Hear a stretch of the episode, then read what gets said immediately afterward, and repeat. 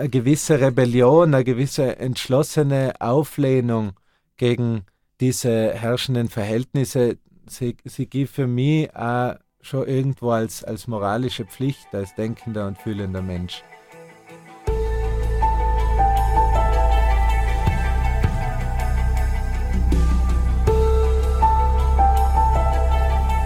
Veganinchens Stimme.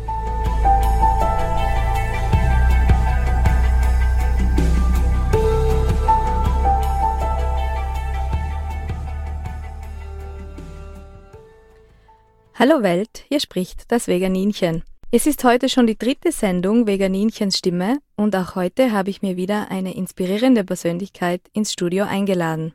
Inspirierend für mich, weil ich viel von ihm gelernt habe und ich denke, ich spreche da auch für andere. Mir gegenüber sitzt heute Daniel Baumgartner, kurz und liebevoll Baumi genannt, der sich vor ein paar Jahren in die Toskana in ein kleines Bergdörfchen aufgemacht hat, um dort eigenes Land zu erwerben, es zu bewirtschaften und großteils davon zu leben. Lieber Baumi, es freut mich, dass du extra für die Sendung angereist bist. Ein kleiner Scherz. Er war schon vorher da und ich habe die Chance genutzt. Baumi, ich begrüße dich im Freiradstudio und freue mich auf einen interessanten Dialog mit dir. Hallo Christina, vielen Dank für die Einladung.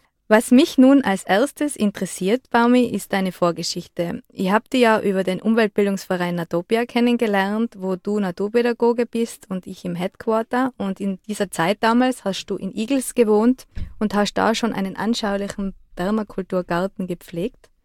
Ich habe mir sehr viel von dir abgeschaut, nicht nur gartentechnisch, sondern auch Lifestyle-technisch, sagen wir mal so. Äh, magst du die unseren Zuhörer und Zuhörerinnen kurz vorstellen und dann etwas über deine Zeit in Igels und in weiterer Folge dann das Waldhüttel erzählen? Mhm. Ja, hallo, ich bin der Daniel oder Baume. Ich könnte jetzt weit ausholen, natürlich, wenn es um die Vorgeschichte geht, weil da ist natürlich immer die Frage, wo fängt man da an oder wie weit will man da zurückgehen. Aber ich glaube, ich lege mir mal fest darauf, dass ich das Ganze was jetzt weiter zurückgeht, zusammenfasse in der kurzen Aussage, dass ich immer schon sehr ein sehr kritisches Auge auf die Zustände in der Welt gehabt habe und gleichzeitig auch eine Motivation, einen Antrieb, etwas an diesen Zuständen zu verändern. Und das kennen wahrscheinlich viele andere auch, diese beiden ähm, Fäden, die da in uns verlaufen. Lange Zeit habe ich mir relativ schwer getan für mich, glaubwürdige Alternativen zu finden oder wirklich quasi einen Narrativ, für den ich mich gern authentisch und mit Herz und Seele engagiere. Mit der Entdeckung der Permakultur hat sich für mich da ein Feld aufgetan, wo ich erstens für mich selber konkret einen Handlungsspielraum gesehen habe. Das heißt, wo ich dann nicht mehr habe warten müssen, bis alles gut und schön ist, sondern wo ich einfach einmal quasi mit dem, was ich habe und da, wo ich bin, loslegen kann. Das heißt, das war ganz wichtig, dieses aktivierende Element. Zweitens hat man vieles, was ich im Rahmen der Permakultur kennengelernt habe, hat mir sozusagen eine glaubwürdige Vision gegeben von dem, wie wir uns auch quasi als Gemeinschaft von Menschen oder als, als größere Gesellschaft neu organisieren könnten und dass das eben auch funktionieren könnte. Ebenso habe ich im Jahr 2008 habe ich eine relativ intensive Permakulturausbildung gemacht und da bin ich dann eben mit ziemlich viel Datendrang und Umsetzungswille herausgekommen und war dann zurück in Tirol nach abgeschlossenem Biologie-Universitätsstudium auf der Suche nach Umsetzungsmöglichkeiten. Habe auch nach einer neuen Wohnsituation gesucht und der erste bescheidene Schritt war dann ein kleines Häuschen in den Innsbrucker Vororten und mit, mit, einem, mit einem kleinen Garten. Ich glaube, das ist ein ganz geeigneter Einstieg. Man sollte nicht zu groß anfangen. Aber für mich war das toll, dass viele, was so umgeschwirrt ist in meinem Kopf an Ideen oder an Sachen, die ich gerne einfach mal in der Praxis ausprobieren möchte, dass ich da einfach dann die Möglichkeit gehabt habe, in dieser Wohnsituation, in diese drei Jahre in, in Villaben, um mal diese ersten kleinen, bescheidenen Schritte zu machen und die ersten Lernerfahrungen im Garten zu machen. Und in weiterer Folge bist du dann ins Waldhüttel gezogen, Jahre später, und da war es dann schon ein bisschen ein Schritt größer, das Ganze. Mhm. Ja, manche kennen vielleicht äh, mittlerweile schon das äh, Waldhüttel in Mentelberg vor zweieinhalb, na, schon länger, viereinhalb Jahren jetzt insgesamt zweieinhalb Jahre sind wir jetzt weg dort und zwei Jahre vorher waren wir da dabei als, als Mitbegründer und Begleiter sozusagen von einem Sozialprojekt, das in erster Linie entstanden ist, um eine Notsituation für slowakische Roma zu entschärfen. Im Zuge von diesem Projekt sind dann eben viele weitere Seitenprojekte, könnte man sagen, dazugekommen. Ein großer Gemeinschaftsgarten, eine essbare Landschaft, kulturelle Veranstaltungen in der Scheune. Also es hat sich wirklich zum sehr bunten Platz entwickelt und ich habe mit meiner Partnerin der Miriam die Freude und Ehre gehabt, dieses Projekt für zwei Jahre mitzubegleiten. Du hast jetzt schon ein paar Ansätze der Permakultur zuerst erwähnt. Wie definierst du Permakultur? Ich sage immer, Definitionen schaut man am besten auf Wikipedia nach. da muss es sich keiner auswendig fürs Radio merken. Ich habe jetzt nicht den Anspruch, ähm, die ultimative Permakultur-Definition machen. Ich kann sagen, was es für mich einfach ausgedrückt bedeutet oder wie ich es gern Menschen in einfachen Worten vermitteln wird. Ein großes Thema dabei ist einfach mal von der Natur zu lernen, zu versuchen, nicht gegen die Natur zu arbeiten, sondern sich die Natur sozusagen als, als Partnerin einzuspannen, quasi sich von natürlichen Prozessen und natürlichen Ökosystemen Sachen abzuschauen, die uns dabei helfen können, eben auch menschlich gemachte Systeme, Systeme zur Lebensmittelproduktion oder das können Wohneinheiten sein, und die nachhaltiger zu machen, dass wir menschliche Bedürfnisse gut befriedigen können, ohne dass wir das zulasten der Ökosysteme machen. Sie hält ja für jedes Problem eine Antwort parat, sagt die Permakultur. Mhm. Die Denkweise geht übers Gärtnern hinaus, also zum Beispiel auch energiemäßig oder Abfallwiederverwertung. Kannst du uns da ein paar Beispiele nennen? Entstanden ist ja der Begriff schon in der Landwirtschaft, das heißt, es kommt von Permanent Agriculture ursprünglich, wird mittlerweile aber eigentlich sehr weiter verstanden und mittlerweile sieht man Permakultur als Kürzel für Permanent Culture, also für eine Kultur, die dauerhaft funktionieren soll. Und wir brauchen ja als Menschen nicht nur Essen, äh, sondern unsere Bedürfnisse sind ja weitergefasst. Deswegen kümmert sich die Permakultur als Werte- und auch Planungssystem natürlich auch um die Erfüllung dieser anderen Bedürfnisse. Dem zugrunde liegt eigentlich ein ganz einfacher Wertekompass, da wird auch gesprochen von der Permakultur Ethik, das sind so ganz einfache, grundlegende ethische Leitlinien und aus denen abgeleitet ist eben so ein Set von Permakulturprinzipien. Und das ist eigentlich sozusagen das allgemeine Raster, wo dann die ganze Planung und so weiter drauf aufbaut, das ganze Konkrete und die Details. Übertragen kann man das, wie gesagt, auf alle Lebensbereiche, zum Beispiel auch auf die Art und Weise, wie wir Häuser bauen, wie wir Häuser wärmen, ähm, kühlen, was ja immer notwendig ist, wie wir uns bewegen, wie wir Mobilität verstehen. Also mit diesem Set an Permakulturprinzipien grundsätzlich kann man das über alle Prozesse drüberlegen, egal ob das jetzt Produktionsprozesse sein oder über Wirtschaft und Soziales, lässt sich dieses Denkmuster sozusagen sehr vielfältig anwenden.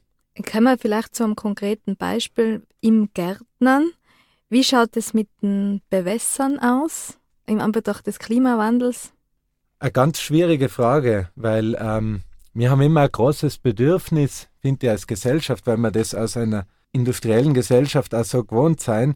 Wir haben immer ähm, das Bedürfnis nach einfachen Lösungen, insofern, dass wir fragen wollen, was ist denn die beste Bewässerung? Und dann hätten wir gern also eine klare Antwort darauf.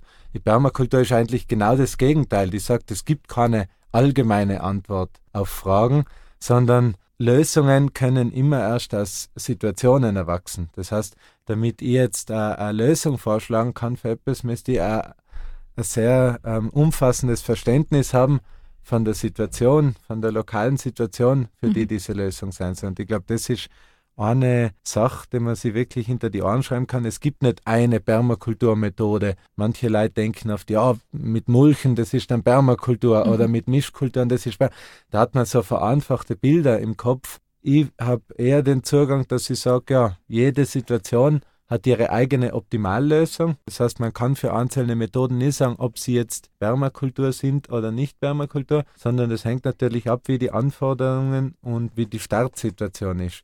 Wenn jetzt, du hast konkretes Thema Bewässerung angesprochen, in einer Situation, wo ich jetzt direkt an meinem äh, Grundstück einen Sturzbach vorbeifließen habe, ganze Jahre über, wo Wasser unendlich verfügbare, nicht knappe Ressource ist, werde ich ganz anders mit Wasser planen, mit Wasser umgehen, da ganz andere Sachen mit einbedenken, als in einer Situation, wo ich vielleicht in einem Trockengebiet habe, wo die Wassermengen zumindest äh, saisonal sehr begrenzt sind. In einer Hinsicht, zum Beispiel beim Wasser für mich unendlich ist, dann muss ich nicht mit dem, mit dem Wasser groß sparen. Da schaue ich vielleicht eher, dass ich, dass ich mit dem Plastik spare, dass ich schaue, dass ich nicht so viel Schläuche brauche. Es wird zum Beispiel oft gesagt in der Gärtnerei, ja, Bewässerung mit so Tröpfchensystemen ist viel besser und viel nachhaltiger, weil da geht man viel sparsamer mit Wasser um. Ich will aber nicht nur sparsam mit Wasser umgehen, dann darf man sich vielleicht nicht nur auf so einen Messwert konzentrieren. Ich will auch sparsam mit Plastik umgehen. Ist mir sogar viel wichtiger, als sparsam mit Wasser umzugehen, weil bei mir Wasser reichhaltiger vorkommt als wie Plastik zum Beispiel. Was machst du mit sogenannten Schädlingen? Schwierig. Äh, halt nur schwierig. Manchmal, das ist auch wieder eine ganz schwierige Frage.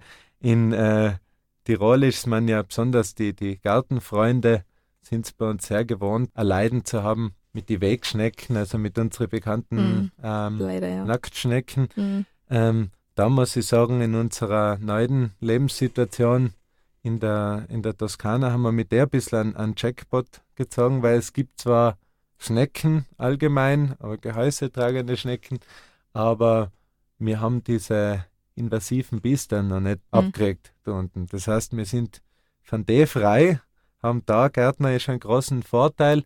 Was bei uns gerade im Moment ein bisschen eine Herausforderung ist, sind die Wühlmäuse, die ja immer auf der Suche nach, nach unterirdischem Pflanzenmaterial, nach Wurzelwerk zum Zerfressen sind. Und die haben uns schon einige Kulturen ziemlich dahin gerafft.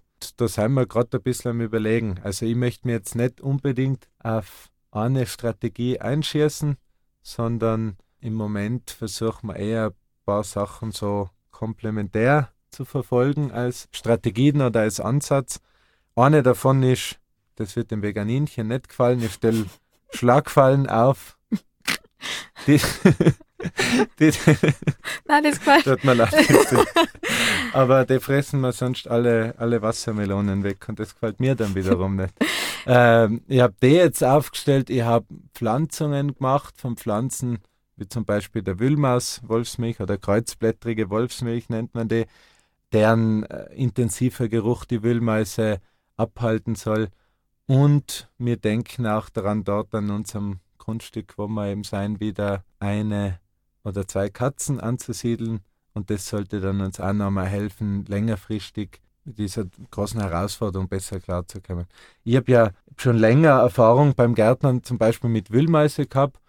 Und ich bin jetzt auch nicht so, dass ich mir denke, mir muss bei jeder Kultur unbedingt immer 100 Prozent von dem, was sie ausgesetzt haben, übrig bleiben, sondern ich, ich nehme da gern gewisse Verluste in Kauf und teile das, was ich umbaue, gern mit anderen Tieren. Nur wird es dann natürlich dann zur Frustration, wenn die Ausfälle bei manchen Kulturen immer und verlässlich in Richtung 100 Prozent gehen, wenn dann also quasi für die ganze Mühe gar nichts übrig bleibt, besonders bei mehrjährigen Pflanzen, die dann länger brauchen, um sich zu entwickeln, ist es dann natürlich umso bitterer, wenn äh, dann nach, nach ein, zwei Jahren hinarbeiten, auf das dann plötzlich alles futsch ist.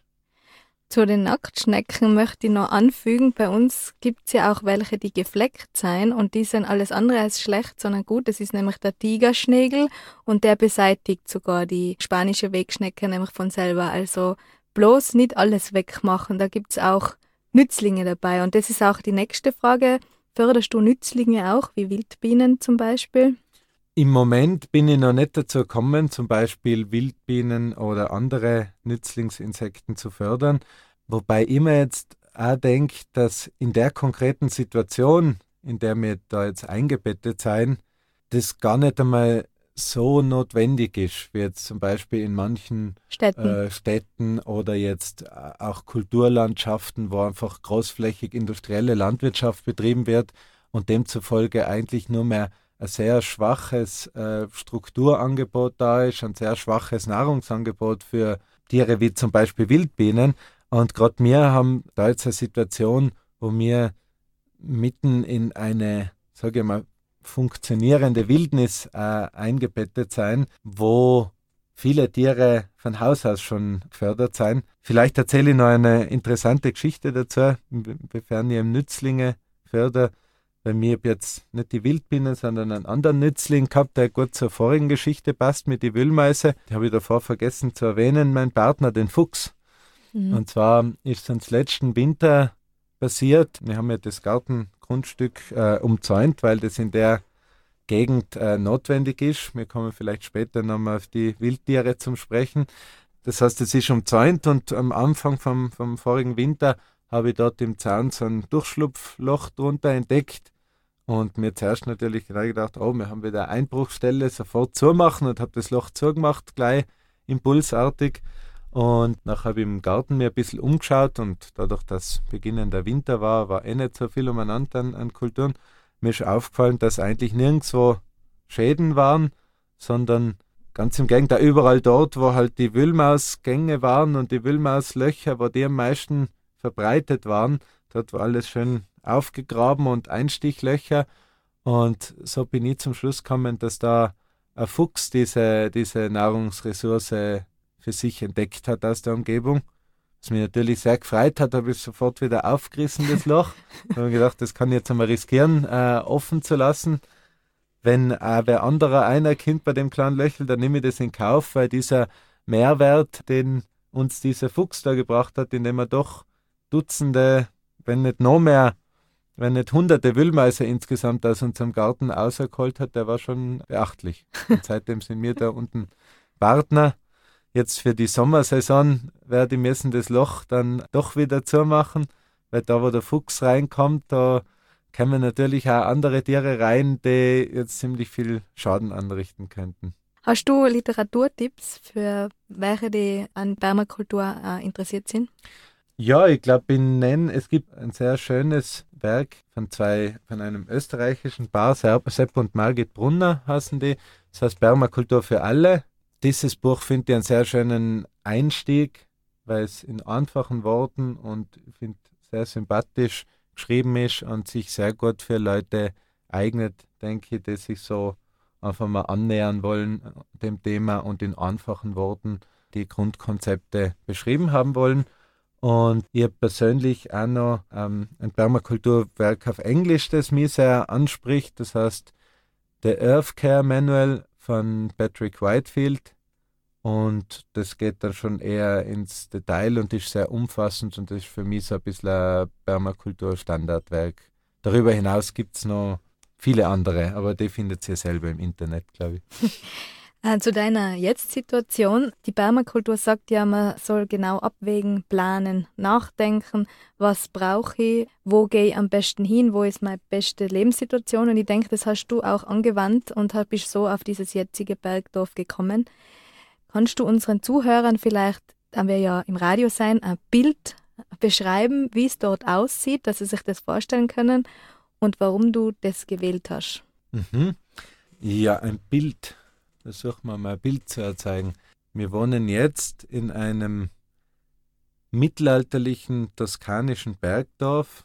Alle die, die schon mal in, in, in Mittelitalien waren, kennen das vielleicht, da diese Situation der Besiedelung dort, dass es dort sehr viele dieser mittelalterlichen Borgi und Borghetti, also dieser größeren und kleineren Besiedelungsstrukturen auf den Hügeln oder in den Bergen gibt, umgeben von einer Landschaft, die ja, die vielleicht durchaus ein bisschen an manche Ecken von Tirol erinnern könnte, weil wir haben dort sehr steiles, schroffes Kalkgebirge in der Gegend, wie es jetzt für die Toskana nicht unbedingt typisch ist. Also wir haben nicht die sanften Hügel mit Zypressen drauf, sondern eher wilde, schroffe Felswände mit steilen Schluchten und Bächen und ähm, einem Wald, der zwar jetzt streng biologisch gesehen kein Urwald ist, aber der dem sehr nahe kommt, was jetzt manche Leute sich so landläufig als, als Urwald vorstellen äh, würden.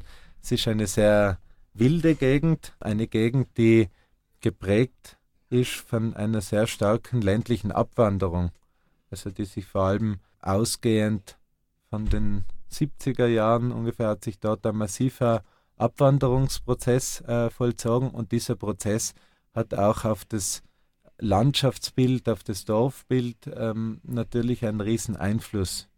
Inwiefern zum Beispiel dadurch, was die Bewirtschaftung der, der Flächen und Grundstücke betrifft, sind die wenigen Leute, die jetzt am Land sozusagen übrig geblieben sind, die sind natürlich bei weitem nicht in der Lage, sich um alles zu kümmern. Das heißt, es verwildert sehr vieles, es wachsen sehr viele Flächen zu. Das ist in der Hinsicht ein bisschen das ganz krasse Gegenstück zu den sauber und fein und gemähten und umzäunten Wiesen, die wir von Tirol so kennen. Ähm, dort ist wirklich dieser, ja, ich nenne es jetzt einmal ein bisschen scherzhaft, äh, Kampf Mensch gegen Natur, die, die paar Menschen, die sich versuchen, da die, die sich ausbreitende Wildnis noch ein bisschen im Griff zu halten, das ist dort ein, ein großes Thema.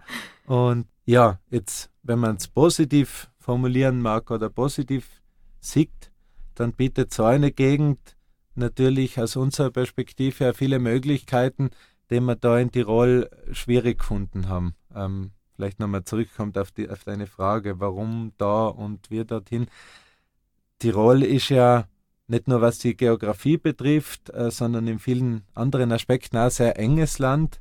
Ein Land, wo die, die Wohnsituation für alle die, die nicht groß Immobilien besitzen und Grundstücke besitzen, immer recht sensibel ist. Das heißt, wir zahlen da in Tirol riesige Mieten an, an sage ich mal, eine Grundstücks- und Immobilienbesitzende Elite. Ich kenne viele Leute in Tirol, die die Hälfte oder mehr ihrer Lebensenergie damit verbringen, quasi für wen anderen ein leistungsloses Einkommen zu produzieren. Und das war für uns auch schon eine Hauptmotivation, von da wegzugehen, weil wir gesagt haben, fürs leistungslose Einkommen von wem anderen möchte ich nicht arbeiten gehen. Das ist nicht äh, mein Lebenssinn, also nicht meine Lebensaufgabe sein. Ich möchte nicht diese Blase von, von extrem, von fast schon zynischen Mietpreisen, die sich bei uns in unserem Land da entwickelt hat. Sowas möchte ich nicht weiter unterstützen. Es gibt, ich sehe durchaus auch viele Vorteile, da in Tirol zu leben, aber das hat sich dann in meiner persönlichen Bilanz, war das nicht mehr stimmig und, und nicht mehr schlüssig. Im, Im Gegensatz dazu, in Gegenden wie, wie es ja Italien oder der gesamte Mittelmeerraum sehr viele hat, in Gegenden, wo es eben diese große ländliche Abwanderung gegeben hat, hat man natürlich ganz eine andere Situation. Es sind sowohl Grundstücke und Immobilien erschwinglicher, auch für Leute, die jetzt keinen Goldesel daheim stehen haben. Und sogar, wenn jetzt jemand sagt, na, irgendein Grundstück oder Immobilie kaufen, das kommt jetzt für mich gar nicht in Frage. Es gibt auch ohne Geld, ohne Investition, gibt es noch 100 Möglichkeiten, wie jemand mit Datendrang sich verwirklichen kann. Das heißt, es gibt zig ältere Menschen, die irgendwo Land bewirtschaften, die mit der Bewirtschaftung nicht mehr zurechtkommen oder die da halt einfach überfordert sind, damit die sich freuen, wenn jemand an sie herantritt und sagt, hey, können wir nicht was gemeinsam machen oder ähm, wo sind die, die Synergien da? Das heißt, es gibt insgesamt total viele Möglichkeiten und nach diesem kreativen Freiraum sozusagen waren wir auf der Suche. Wir waren auf der Suche nach einem Platz, wo das unser Engagement und unser Datendrang nicht als, als lästig empfunden werden, sozusagen, als wieder jemand, der auf, dem, auf irgendeinem engen Fleckel was machen will und mit anderen drüber streiten muss, sondern wir haben das Gefühl, dass dort, wo wir jetzt sein, dieses Engagement und diese, das, was wir machen, eben auch durchaus wertgeschätzt wird. Weil es etwas ist, wofür sich äh, in unserem neuen Wohnort relativ wenig junge Leute noch im Moment interessieren. Und wir sprechen da ja nicht von ein paar Quadratmeter, sondern von Hektar. Dementsprechend habt ihr viel Ernte und viel Arbeit. Hast du da Hilfen? Also helfen dir Menschen? Macht ihr gemeinsame Sache, wo auch dann die Ernte geteilt wird? Jetzt muss ich noch mal kurz korrigierend eingreifen, bevor da gesagt wird, ich mache falsch sagen. äh, wir haben insgesamt zwei Hektar Grundstück, das wir gekauft haben, aber davon ist im Moment auch der größte Teil noch, noch nicht in Bewirtschaftung, okay. mhm. aber schon mit äh, mehrere hundert Meter Gemüsegarten plus nochmal viele hundert Meter Ackerflächen. Wenn man das so großteils per Hand bewirtschaftet, hat man schon auch genug zum tun. Ja, wir haben Hilfen, wir haben äh, ein befreundetes Paar, die auch sich äh, dabei sind, eine Immobilie wieder herzurichten in dem Dorf, mit denen wir einiges zusammen machen im Garten. Wir haben auch sonst über das Netzwerk äh, Helpex, das ist so ein Internetnetzwerk, so ähnlich wie das WUF, das vielleicht manche kennen, haben wir immer wieder freiwillige Helferinnen und Helfer, die für ein paar Tage bis Wochen vorbeikommen und mit uns Zeit verbringen und uns da dabei unterstützen. Wir haben Gäste aus unserem Freundeskreis, die mal kommen und helfen. So sind wir sowohl beim beim Arbeiten, also wenn es darum geht zum Garteln und Setzen und Ernten und so weiter, als auch beim Verzehren sind wir selten allein. Das heißt, es gibt immer Leute, mit denen wir das dann teilen können. Und es wird ja vieles gleichzeitig reif, also jetzt im Sommer speziell. Wie geht es hier da mit der großen Ernte um? Also wird da eingekocht oder vielleicht äh, nehmen wir sogar das Beispiel an den Kastanien, die ja dann im Herbst reif werden. Was kann man da machen mit den Kastanien alles? Wie geht hier damit um, dass ja nichts schlecht wird? Mhm. Vielleicht antworte in zwei Richtungen. Die erste ist, weil du von der großen Ernte gesprochen hast. Ein, eine Bemühung oder Bestreben ist schon mal natürlich von unserer Seite, dass wir versuchen, dass gar nicht so eine große Ernte kommt, nicht gar nicht, aber dass man grundsätzlich versucht, auch die Ernten in der Planung breit zu streuen. Dass ich nicht eine große Erntezeit habe, auf die all meine Produktion hinarbeite, sondern dass ich auch schaue, die, die Kulturpflanzen, was ich anbaue, wann ich anbaue, so auszuwählen, dass ich auch die Ernte so breit wie möglich übers Jahr gestreut habe. Das machen wir und das funktioniert in Teilen gut und vieles können wir da sicher noch verbessern und, und aus den bisherigen Erfahrungen lernen. Für die größeren Ernten bei manchen Sachen, wie man zum Beispiel Erdäpfel sind wichtig für uns. Ähm, da hat man einmal im Jahr eine größere Ernte. Für diese größeren Ernten haben wir geschaut, ein bisschen einen, einen geeigneten Lagerplatz zu schaffen. Das haben wir gleich ein bisschen bei unserem Renovierungsprojekt. Wir sind ja dabei, äh, nicht nur zu garteln, sondern eben ein altes Steinhaus zum Renovieren. Und das haben wir eben gleich in diesem Renovierungsprojekt mitbedacht und haben dort eben einen Erdkeller umgesetzt. Das heißt, der uns jetzt äh, einen guten Lagerraum bietet für die Sachen, die wirklich einmal konzentriert daherkommen und dann eben eine, eine gute Lagerstätte brauchen. Und das andere schauen wir dann einfach ein bisschen übers Jahr hinweg, also quasi die frischen Ernten, die sich über das ganze Jahr hinweg durchführen lassen, die versuchen wir so viel wie möglich auszubauen. Die Kastanie ist eben ein anderes Beispiel, das du genannt hast. Die passt da ganz gut. Dazu muss man, kann man vielleicht noch sagen, dass die Kastanie an diesem Ort, wo wir jetzt sein, nicht irgendwas ist, sondern die Kastanie ist dort das Brot der Menschen, hat man es genannt früher. Die Kastanie ist in dieser Gegend die wichtigste Kulturpflanze überhaupt. Das heißt, das Dorf ist zwar auch von kleinen landwirtschaftlichen Flächen oder frühere landwirtschaftliche Flächen umgeben, da wird Ackerbau und so weiter betrieben worden sein, aber noch einmal größer eingebettet ist das Dorf in, ich glaube, es sind insgesamt schon Quadratkilometer von Kastanienhainen, die früher eigentlich das wichtigste Gewerbe in dem Dorf waren. Das heißt, da hat man die Kastanienhaine gepflegt, sauber gehalten drunter, um eben die Bewirtschaftung zu erleichtern und da die Ernte zu erleichtern. Man hat die Kastanien im äh, Herbst äh, zusammengeklaubt dann und man hat sie in speziellen Gebäuden, den Metati heißen die dort, also spezielle Kastanien, trocken Steinhäuser, die auf diese Wälder verdorrt sein.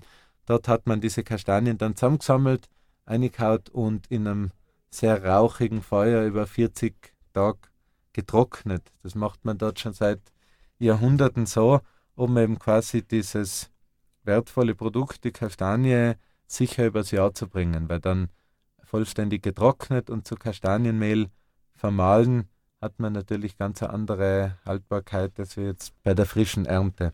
Und das ist eine Sache, die, die wir auch machen, zusammen mit Leuten im Dorf, die das schon länger gemacht haben, ältere Menschen, die jetzt ungefähr 80 sein und die uns ein bisschen in diese alten Künste äh, eingeführt haben. Einweisen, ja. eingeführt haben. Genau, mit denen haben wir das jetzt auch schon zweimal gemacht, eben Kastanien gesammelt, Kastanien getrocknet und daraus dieses Kastanienmehl gemacht, das auch durchaus heint noch sehr geschätzt ist dort in der Gegend als, als kulinarische Besonderheit und das man verwenden kann zur Zubereitung von sowohl Versiersespeisen als auch vom herzhaften Zeug. Gibt es bei euch auch Winter bzw. eine Zeit, in der nichts zu tun ist? Erste Frage ja, zweite Frage. Hm. es gibt natürlich auch Winter, ja. Es kann auch mal einen halben Meter schneien im Dorf. Das ist jetzt sehr die Ausnahme. Im letzten Winter zum Beispiel hat es gar nie geschneit, kein einziges Mal. Aber wir sind dann umgeben im Winter von schneebedeckten Bergen. Wir können auch satte Minusgrade haben auf der Zeit lang. Natürlich ist die Situation um einiges milder, ein bisschen abgebufferter, wenn man es jetzt mit Tirol da vergleicht, aber im Winter haben wir schon. Er ist halt nicht ganz so quälend lang, wenn man es jetzt von den Tiroler hohen hm. Täler mhm. kennt, wo vielleicht ein paar Monate im, im Jahr wirklich Vegetationsperiode ist, was fein warm ist. Wir haben da unten schon so, dass der Frühling relativ zeitig losgeht und der Herbst gut lang rein dauert. Aber Winter gibt es natürlich doch nichts zu tun. Naja, ich glaube, die Zeiten ist man eher selber gefragt, dass man sich der erschafft. Weil grundsätzlich gäbe es immer was zum tun, wenn man solche unendlichen Projekte laufen hat. Gerade im Winter, ähm, es wäre eher im Sommer, dass man wirklich oft nichts tun kann, wenn es 35 Grad hat und die Sonne einer brennt, dann schafft man es einfach nicht. Gerade da ist auf der Winter die optimale Arbeitszeit, gerade für Holzarbeiten oder so Geländearbeiten ist Winter von der Temperatur her die Top-Zeit zum Arbeiten. Aber zum Glück hat es ja die Sonne so eingerichtet, auch, dass sie im Winter ein bisschen früher verschwindet und dann, wenn es um 5 Uhr dunkel wird, dann kommen so schon ein paar Freiräume daher, wo man sich gern zurückzieht und gerne mal zwei Gänge zurückschaltet und sich erholt. Was mich jetzt persönlich ganz besonders interessiert ist, welche Wildtiere gibt es auf eurem Lande? Wir sind umgeben von ja, von einer ganz breiten Palette an, an Wildtieren. Viele davon kennt man von uns da auch. Hirsch, Reh, das Mufflon, das bei uns an der Nordkette auch gibt. Die gibt es mal. Wir haben ganz viele Siebenschläfer rund um uns herum. Wir haben sehr viele Wildschweine in der Gegend. Und vor dem muss man natürlich auch seinen Garten ein bisschen schützen, weil wenn der als Selbstbedienungsladen offen steht, dann äh, dann grabt man wahrscheinlich oft für nichts. Und Stachelschweine haben wir auch. Das sind früher mal, soweit ich weiß, glaube ich, von den Römer aus Nordafrika importiert worden. Die stehen heint unter Naturschutz, aber wir müssen natürlich trotzdem immer schauen, weil die lieben Erdäpfel, so wie mir. Und da muss man immer schauen, dass man diesen, dass man seine Kulturen halt so umzäunt, dass da nicht alles weggefressen ist, gleich am Ende. Sonst haben wir noch ziemlich viele Schlangen, ähm, von Esculappen, Nattern bis Aspisvippern, Skorpione, Gottesanbeterinnen, damit die kleinen Wildtiere nicht ganz zu kurz kommen. Viele Greifvögel, also es ist eine lebendige Gegend. Und seien die genauso scheu wie bei uns oder merkt man da einen Unterschied? Die sind, müssen sehr scheu sein, nimm mir mal an, weil auch an Gegenden, wo die so gut wie täglich unterwegs sein, und ich weiß das, weil ich sehe ja die Spuren und die Hinterlassenschaften und die Abdrücke und so, kriege ich die eigentlich nicht zum Segen.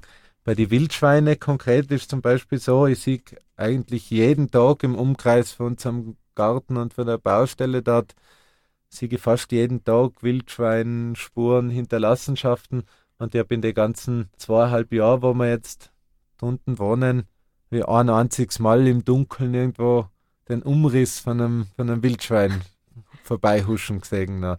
Aber ähm, die Tiere sind da, aber man kriegt sie relativ selten zur Sicht. Ein ganz ein besonderes Wildtier, über das ich mich auch freue, dass es in unserer Nähe wohnt, ist der Wolf. In den apuanischen Alpen gibt es auch ein, ein Wolfsrudel. Da ist es auch wieder so. Manche segnen einmal, oft hört man davon, es gibt einige wenige Beweis Fotos und Videos aus der Gegend, aber die meisten Leute haben nicht das Vergnügen, weil der Wolf natürlich auch ein sehr scheuer Bewohner ist, dieser Gegend. Versorgst du die ganz selbst oder was sind Dinge, die du noch kaufst? Nein, ich versorge mich nicht selbst. Ich möchte da vielleicht ganz kurz einwerfen, dass ich das Wort Selbstversorgung gar nicht mag, vor allem wie es, wie es heute äh, verwendet wird und vor allem diese bisschen diese Schwarz-Weiß-Malereien, die damit an die Wand projiziert werden. Ich halte diese Obsession mit dem Selbstversorgung als Wort und Konzept halte ich auch ein bisschen als einen Auswuchs des Individualismus, das, der ja gerade aus der Konsumkultur außer so stark geworden ist. Dieses Gefühl jetzt, wir müssen uns alle selbst versorgen und wir müssen alle unsere eigenen Kleider nähen und, und Schalen töpfern und unser ganzes Essen anbauen und so weiter, ist meiner Meinung nach ein ziemlicher Schwachsinn, weil eben weil das Menschen nie gemacht war, äh, haben, weil Menschen immer soziale Lebewesen sind.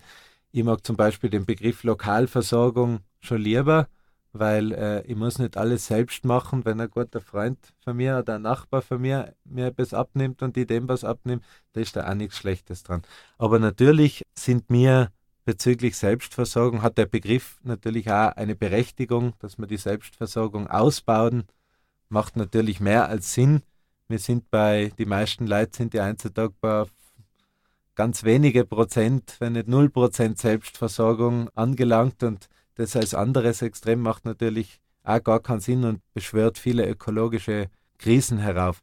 Da ist natürlich, obwohl ich jetzt den Begriff ein bisschen auseinandergenommen habe oder kritisiert habe, ist natürlich unsere Bestrebung, den Selbstversorgungsgrad in ganz vielen Bereichen auszubauen. Und wo das bis jetzt ganz gut funktioniert, das sind so frische Gemüse, Kräuter, Erdäpfel, Kastanienmehl, also ein, ein guter Teil davon und auch einiges an Obst, guter Teil davon, was mit Essen zu tun hat, aber natürlich auch bei weitem nicht alles. Also wir kaufen noch viele Grundnahrungsmittel oder ähm, Getreide ähm, oder Luxusprodukte wie Kaffee oder so Zeug oder Käse kaufen wir schon auch. Ansonsten versuchen wir die Selbstversorgung auf unser Renovierungsprojekt auszudehnen. Das ist jetzt auch ein Grund, warum wir bei anderen, zum Beispiel bei manchen Gartenprojekten oder bei manchen Obstbaumprojekten ein bisschen kürzer treten müssen, als wenn wir vielleicht gern würden, weil jeder Mensch hat nur x Energien und da muss man natürlich aufschauen, wie man die einteilt. Und wir haben im Moment quasi ein, ein altes Steinhaus zu renovieren, was auch eine riesen Herausforderung ist für uns und viel Zeit in Anspruch nimmt. Und da haben, machen wir eigentlich alles in Selbstarbeit, nicht mir selbst, sondern wir haben da sehr liebe, helfende Hände, die uns wahnsinnig unterstützen. Und das ist total wichtig für uns, aber wir haben bisher eigentlich nichts an, an Profis abgeben sozusagen und keine Maurer geholt oder sonst was. Und diese Art der Selbstversorgung im, im Hausbau oder in der Hausrenovierung ist einfach aus ökonomischer Sicht da ziemlich wichtig für uns. Wenn wir da Auftragsarbeiten einholen, dann geht es sehr schnell natürlich in Bereiche ein, wo wir es uns dann vielleicht nicht mehr so leicht leisten könnten. Und dadurch, dass wir das selber Schritt für Schritt machen, wird es halt um einiges leichtbarer. Mhm. Ich wollte eigentlich Musik spielen, aber es ist so interessant, dass man die Musik halt gar nicht brauchen. Jetzt kommen wir zum nächsten Thema und zwar habe ich ein Buch gelesen. Das Buch heißt Robert Ringham, Ich bin raus, Wege aus der Arbeit, dem Konsum und der Verzweiflung. Ein sehr reißerischer Titel. Und daraus ließ ich da jetzt ein Zitat vor. Ich habe die Welt des Großlaut heftig verlassen, wie auch die langweilige, mittelmäßige Existenz eines Arbeitnehmerkonsumenten, in der alles von Job und Schulden bestimmt wird. Ich habe, genau wie Houdini, der Entfesselungskünstler, den Mechanismus der Falle studiert und bin ihr entkommen.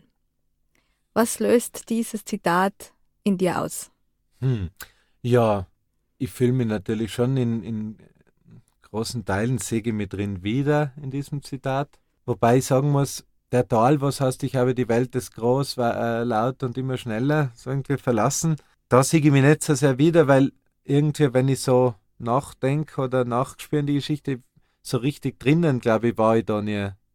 Ich habe es gar nicht geschafft, da wirklich einzukommen. Also kann ja den nicht wirklich verlassen, sondern ja sicher in der in der Pubertät und so hat jeder mal die Phasen, wo vielleicht konsumhungrig und manipulierbar ist, aber danach hat sich schon mein Werdegang relativ schnell in eine Richtung gedreht, wo sowohl die Kritik von dem Status quo als auch der Wunsch, Alternativen zu leben, schon sehr bald eine Rolle gespielt haben. Natürlich nicht gleich von Anfang an im gleichen Ausmaß, aber das war schon immer da. Und so ganz verloren habe ich mich in dieser Konsum- und Leistungswelt nie, als dass ich mich jetzt von ihr verabschieden könnte. Was ich auch gut finde, in dem Zitat kommt da irgendwann vor, dass er, was jetzt nicht mehr wie es ausgedrückt war, aber so quasi, dass er auch die Maschine oder dieses System studiert hat. Das war für mich auch wichtig, denke ich mal, in meinem Werdegang. Nicht nur dieser persönliche Wunsch, ich spüre, ich will anders leben oder ich spüre, das macht keinen Sinn, sondern auch auf analytischer Ebene ein bisschen ein Verständnis davon zu haben, warum ist das eigentlich alles so, wie es ist. Und das war für mich eine Jahre, jahrelange Auseinandersetzung mit Wirtschaft, mit Kulturgeschichte, mit Anthropologie, mit Ökologie, also mit ganz äh, interdisziplinärer Auseinandersetzung, sage ich mal.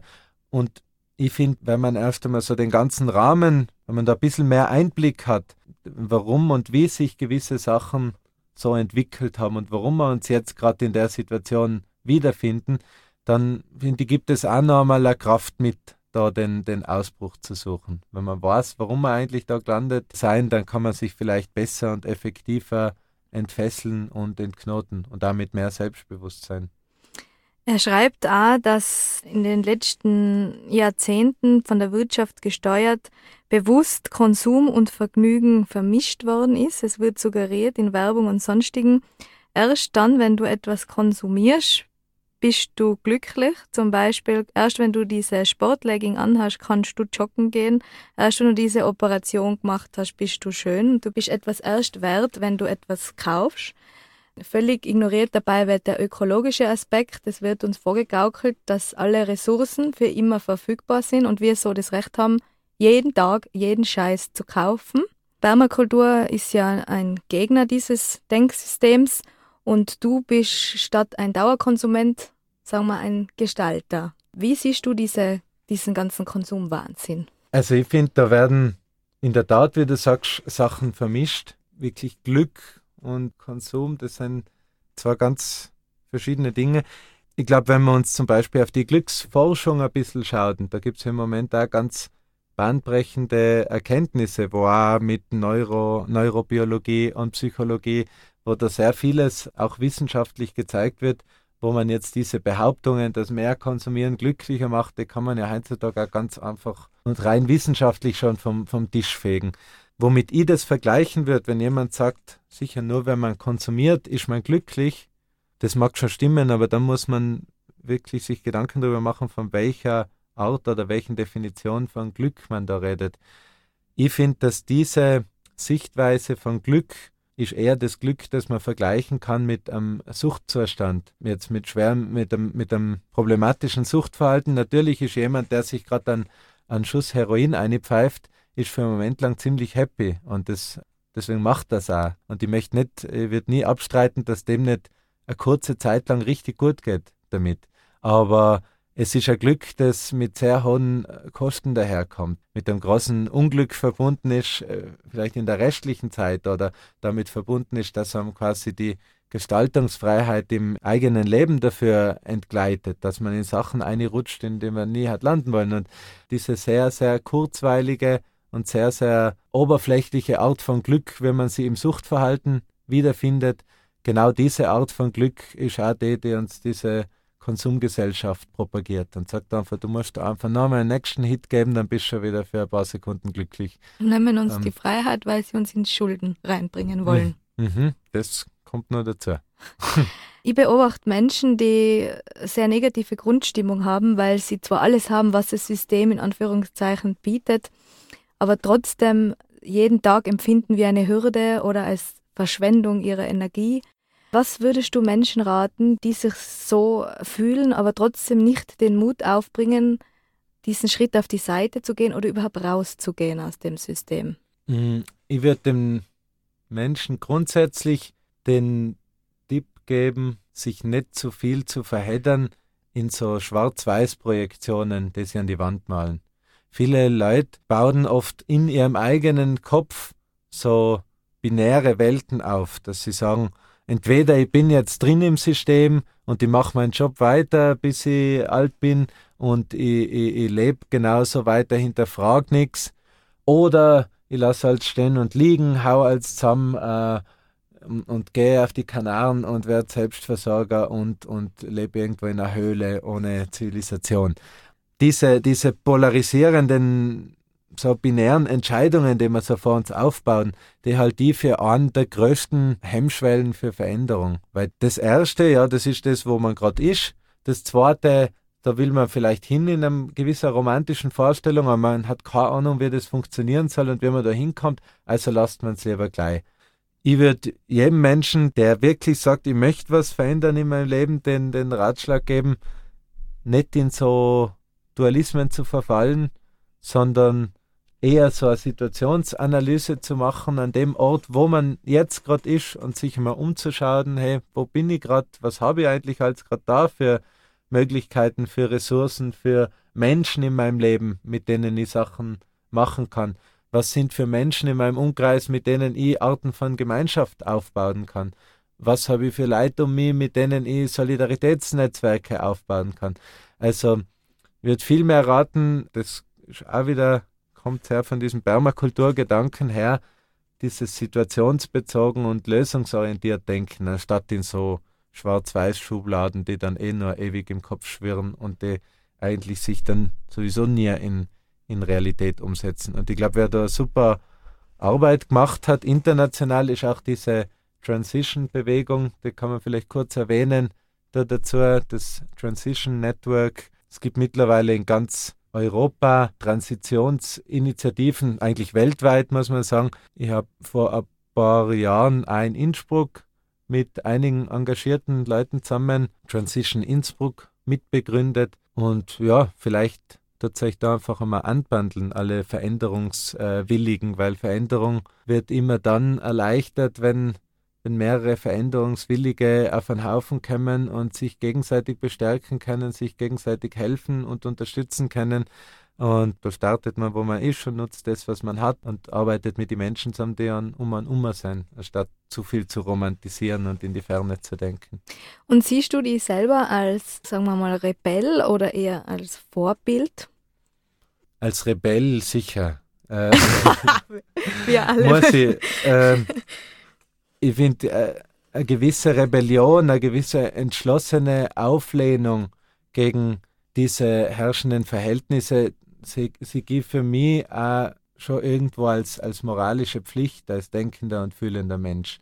So wie wir oft zurückschauen, jetzt auf die Zeiten von Faschismus und zum Hinten nach geht uns im Kopf umeinander oder äh, versucht man zu verstehen, wie, hat, wie kann das sein, dass sowas, dass sowas Menschenverachtendes passiert ist in der Geschichte und unsere Leid, äh, unsere Vorfahren sind da quasi daneben gesessen und haben das geschehen lassen.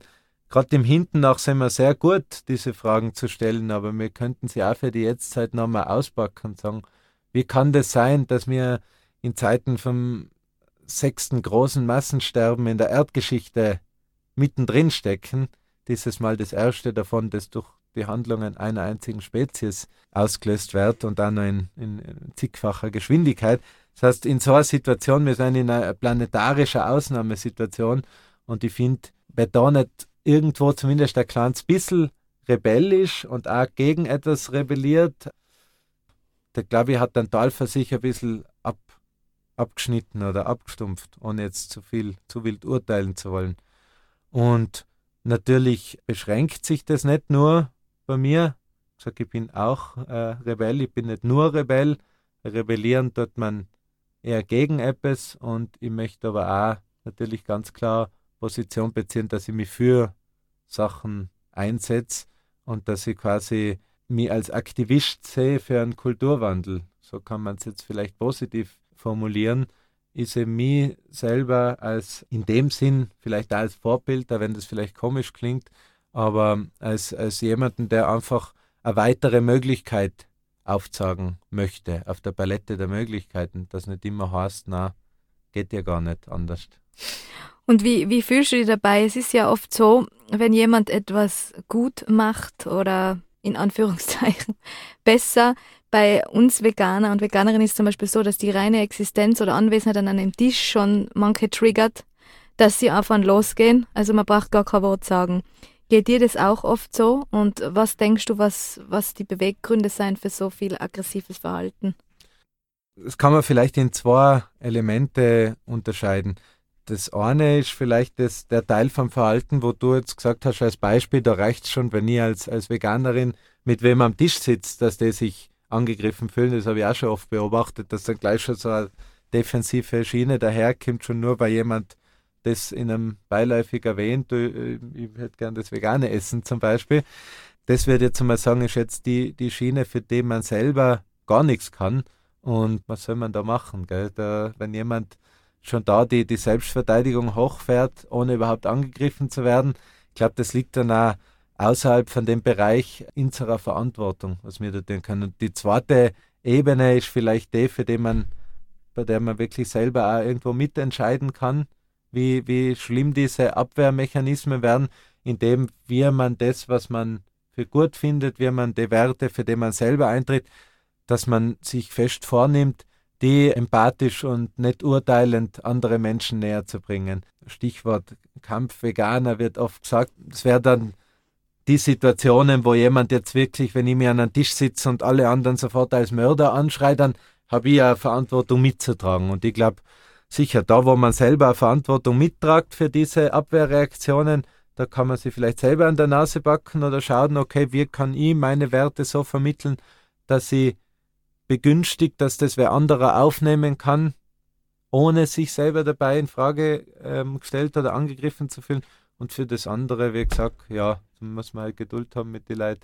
Und äh, mir geht es jetzt selber zum Glück nicht allzu oft so. Das heißt, unsere Lebensentscheidung wird selten von wem anderen direkt als äh, Angriff wahrgenommen.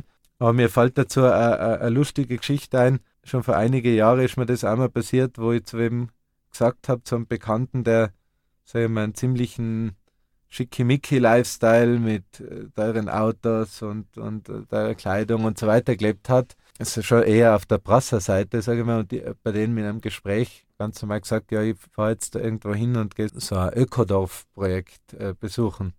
Und an diesem Reizwort hat er sich dann ziemlich aufgehängt und ist dann ganz nervös war und hat gesagt, was das für Blödsinn sein soll.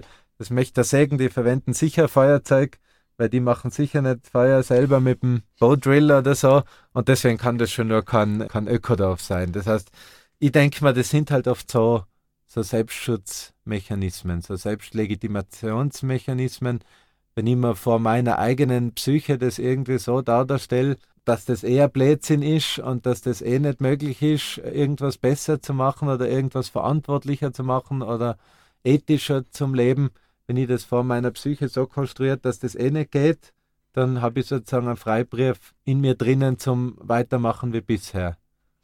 Zum Beispiel so ein Selbstfertigungs- oder Rechtfertigungsmechanismus ist ja, was, wenn jetzt plötzlich alle vegan wären, dann rennen nur mehr hysterische Kühe herum und die Welt bricht zusammen. und dass dann dass das Eigentliche, dass wir unseren Planeten dann nicht mehr tausendfach schädigen würden oder viel mehr Menschen ernährt werden könnten, wird komplett ausgeblendet.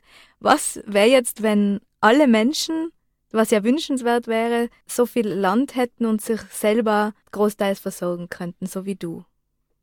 Das ist wieder ganz, ganz eine, äh, äh, eine spannende Frage. Was wird dann passieren? Natürlich, grundsätzlich wird das heißen, so die, diese Möglichkeit einer Vision, wie du sie vorstellst, wenn jetzt Menschen sich mehr selbst und lokal versorgen und mehr von, vom Land, auf dem sie leben, leben. Ähm, das wird heißen, dass Gesellschaften kleiner strukturiert sein, weil äh, es ist nicht so leicht, selber ein Airbus zu bauen natürlich oder selber das Internet zu bauen. Natürlich wird jetzt, wenn man jetzt einmal so eine eher radikale Vision der Dezentralisierung und Relokalisierung ins Auge fasst, dann wird es auch heißen, dass man viele dieser sogenannten zivilisatorischen Errungenschaften, die wir jetzt, die wir jetzt als fixen Bestandteil in unserem Leben haben, dass wir auf die vielleicht wieder verzichten würden. Das wäre jetzt sozusagen das, was wir aus unserer jetzigen Warte als Negativseite wahrnehmen.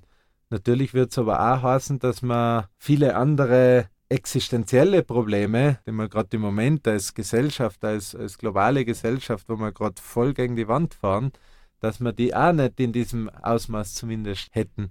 Ich habe das Gefühl, wir tendieren dazu bei so Übergängen, weil Menschen sind halt Gewohnheitstiere und wir machen, wir bauen sehr schnell Normalitäten auf und fühlen ihn sehr schnell irgendwie wohl oder gut, da wollen wir sein und schauen, dass dann die Dinge so bleiben. Das hat, kann in manchen Kontexten auch Sinn haben, es steht aber natürlich Veränderung sehr feindlich im Wege.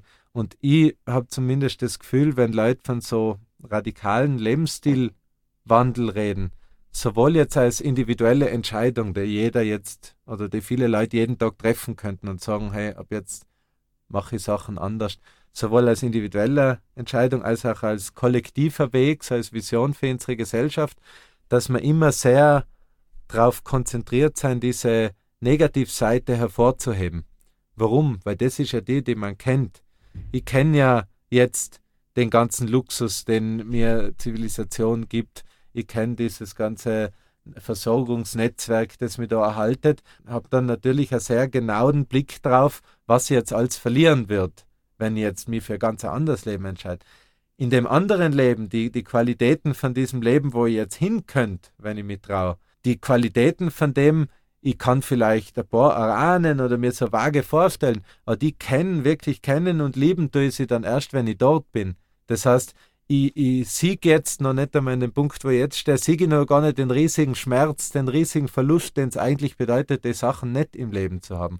Deswegen konzentriere ich mich automatisch auf die Angst, auf das wenige, was ich habe. Ich habe Angst, ein paar Krümel zum Verlieren, weil ich kein Bewusstsein dafür habe, dass da drüben eigentlich ein ganzer Kuchen auf mich wartet.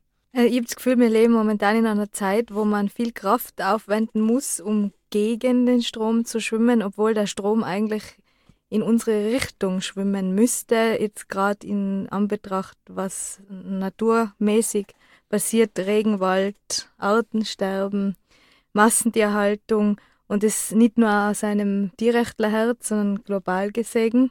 Und deswegen bin ich sehr froh, dass es solche Menschen wie dich gibt, Baumi, und bedanke mich sehr für die sehr interessante Sendung, wo ich nicht ein Liedl habe gebraucht. Ups, eins. Die nächste Veganinchen Stimmesendung wird es am 18. September um 19 Uhr auf Freirad geben. Die heutige Sendung ist nachhörbar in der Freien Radiothek auf cba.fro.at und auf veganinchen.at slash podcast. Ich bedanke mich fürs Zuhören und für euer Interesse und dir, Baumi, für dein Kommen und deine interessanten Erfahrungen. Danke, Christina, für die Einladung. Ich hoffe, es war für irgendwen interessant. Mit Sicherheit. Es waren sehr interessante Denkimpulse und ich hoffe, wir haben eigentlich auch ein paar schöne Kopfbilder hinterlassen. Habt eine schöne Zeit, eure Christina.